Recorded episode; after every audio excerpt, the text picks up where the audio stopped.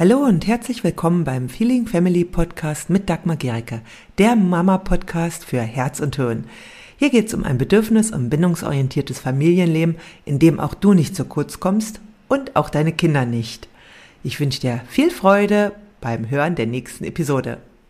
Hallo, schön, dass du wieder dabei bist. Heute geht es darum, was du tun kannst, wenn dein Kind abends nicht zur Ruhe kommt. Ich gebe dir sieben Tipps mit, die dir helfen, in den, dass ihr den Abend entspannter gestalten könnt. Und aber auch, ich erkläre, was die Ursachen sind, weswegen dein Kind nicht zur Ruhe kommt. Sicher, wenn du jetzt hier zuschaust, kennst du das, ja, also dass dein Kind abends nochmal so richtig aufdreht oder ganz viel tut, dass es eben äh, noch nicht ins Bett geht oder ihr Konflikte habt und Streit und das zu einem Zeitpunkt, wo du wahrscheinlich selbst schon ziemlich platt bist und einfach nur wünscht, dass es endlich, dass dein Kind schläft und du denkst vielleicht an den nächsten Tag, weil ihr dann aufstehen äh, müsst zu einer bestimmten Zeit und Du weißt, wenn dein Kind nicht genug Schlaf hat, dann ist es am nächsten Morgen schneller gereizt, ist es verschlafen und auch der nächste Tag wird nicht so entspannt. Was sind denn dann die Gründe, warum dein Kind abends nicht zur Ruhe kommt? Es gibt mehrere Ursachen. Einer der häufigsten ist bei kleinen Kindern und auch noch bei viel älteren Kindern ist ein voller emotionaler Rucksack.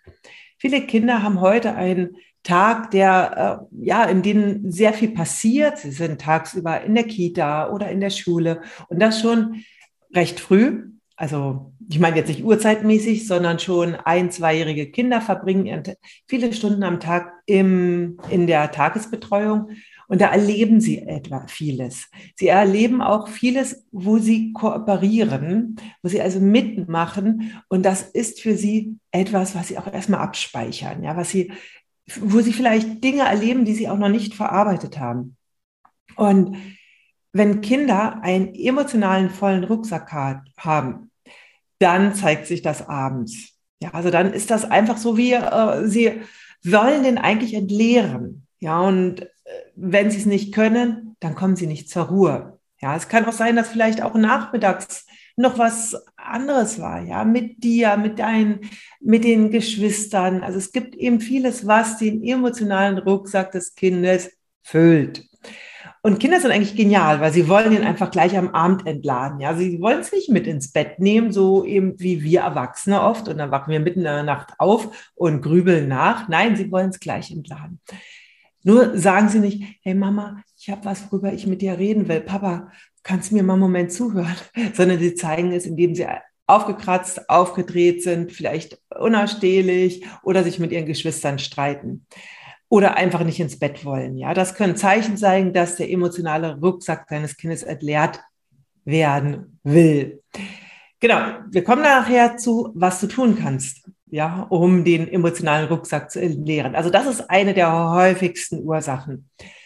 Eine weitere Ursache ist, dass ihr Nähebedürfnis an dem Tag nicht gestillt worden ist. Also Kinder, vor allem je kleiner, desto stärker, aber selbst äh, Teenager haben ein Nähebedürfnis. Ja, also wir Eltern bleiben immer wichtig, auch für Kinder, selbst wenn sie es nicht so zeigen, selbst wenn sie so ihre Stacheln ausfahren. Ja, Kinder haben im Grunde immer so offene Rezeptoren, Empfangsrezeptoren. Ja, es kann nur sein, dass sie, äh, wenn sie manchmal Erfahrungen gemacht haben, dass andere da ablehnend drauf reagieren, dass sie das nicht so zeigen.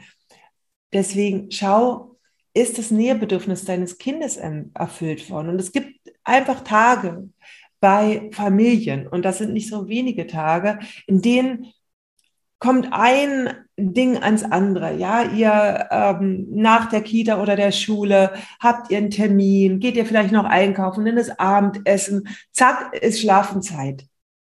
Und wo war dann die Zeit für dieses Nähebedürfnis? Ja, also das ist für Kinder was ganz Elementares. Ist es nicht erfüllt, werden auch sie versuchen, sich das noch möglichst zu holen aber eben nicht, auch nicht so direkt. Die Sprache der Kinder ist nicht so direkt, dass sie sagen, äh, Mama, ich brauche jetzt einfach ganz viel Nähe. Manche Kinder können es ausdrücken, sondern es kommt eher indirekt.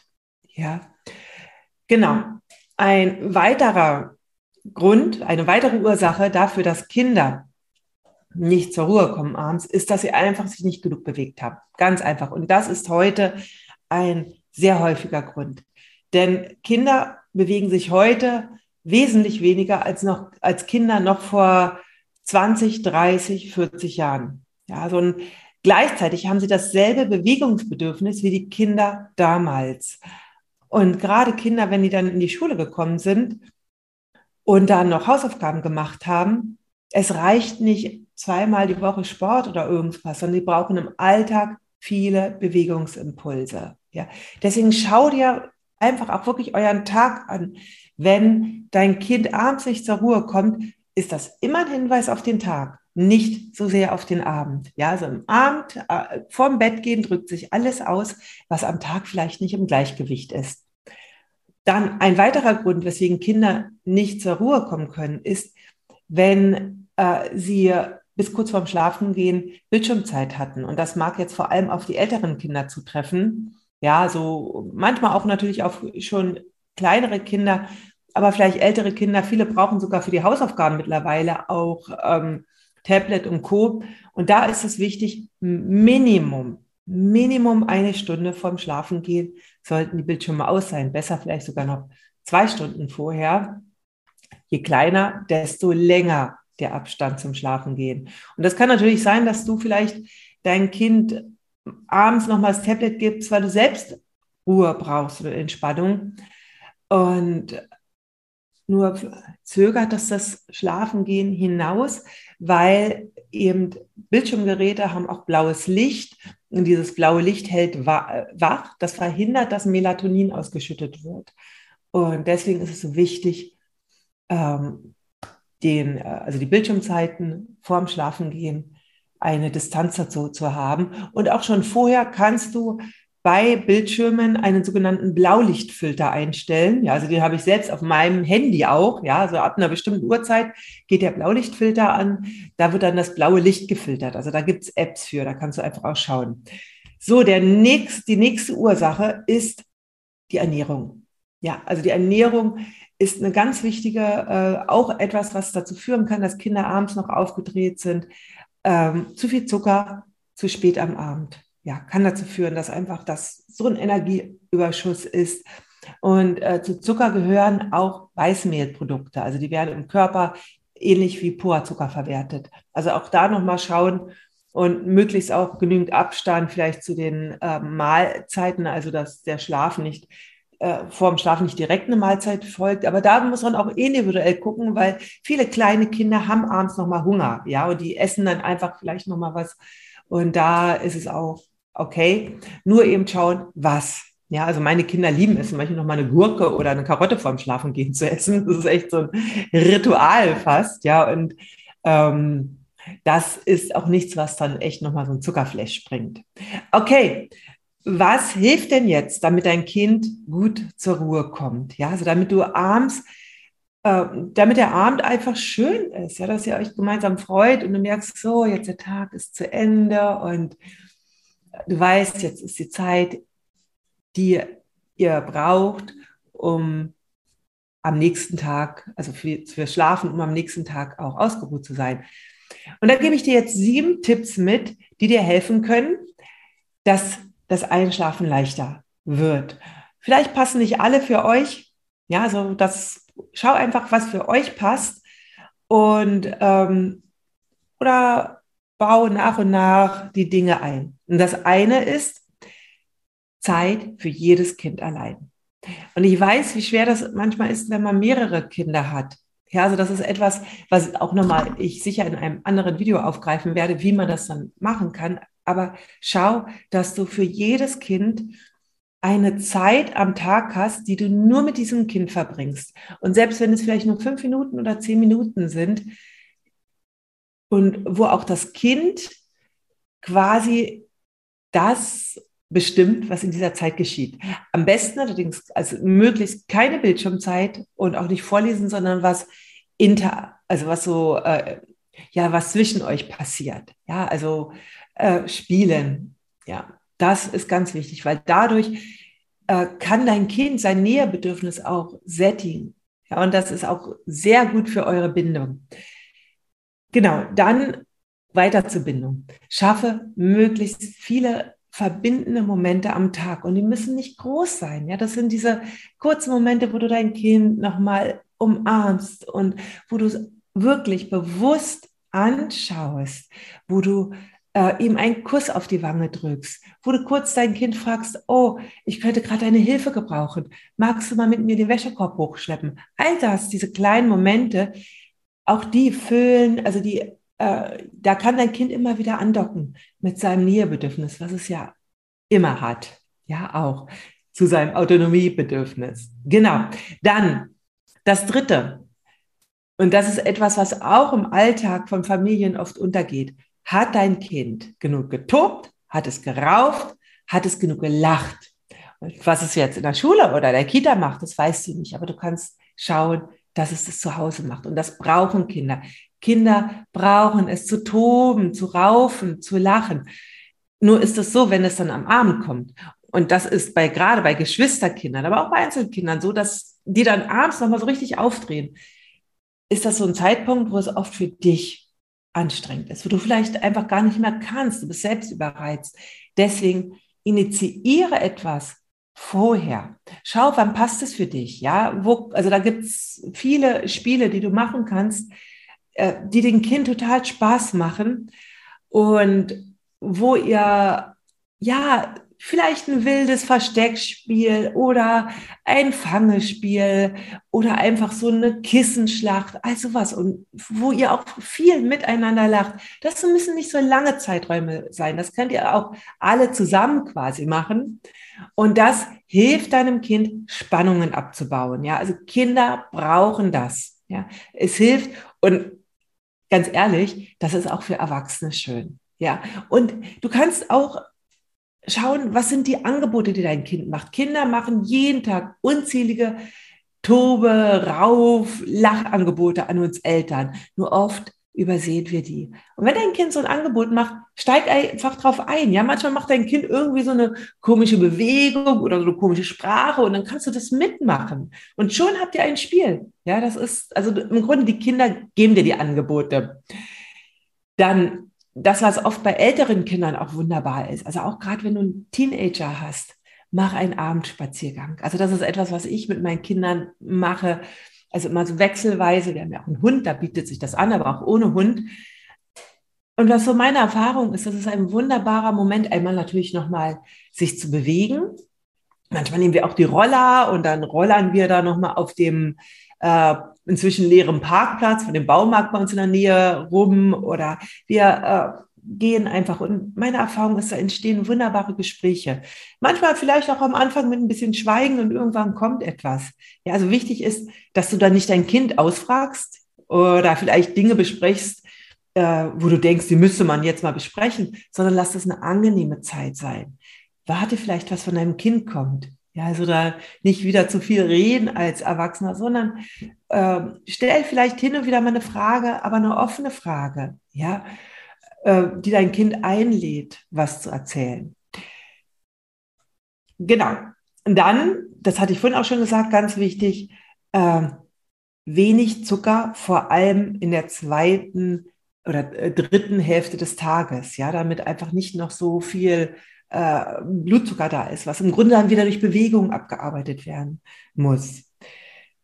Ähm, dann der sechste Punkt ist, wenn du den emotionalen Rucksack deines Kindes, also wenn du dein Kind helfen willst, seinen emotionalen Rucksack zu leeren, dann kannst du das durch Emotionscoaching machen. Ja, dass du also die Gefühle, die dein Kind zeigt, begleitest, dass du ihm den Raum gibst, die Gefühle zu zeigen. Und wenn du jetzt sagst, hm, mein Kind zeigt aber keine Gefühle, das entsteht oft dadurch, dass äh, wir im Vorfeld schon vermeiden, dass das Kind diese Gefühle zeigt. Ja, dass wir irgendwie das ablenken oder dass wir das wegdrücken. Also lass es zu, dass es diese Gefühle zeigt. Das kann auch sein, wenn zum Beispiel du eine, ähm, deinem Kind eine Grenze setzt. Zum Beispiel, dass du sagst, ähm, es ist äh, ja Medienzeit ist Ende der Medienzeit. Und das ist manchmal ein Anlass fürs Kind, einen emotionalen Ausbruch zu bekommen.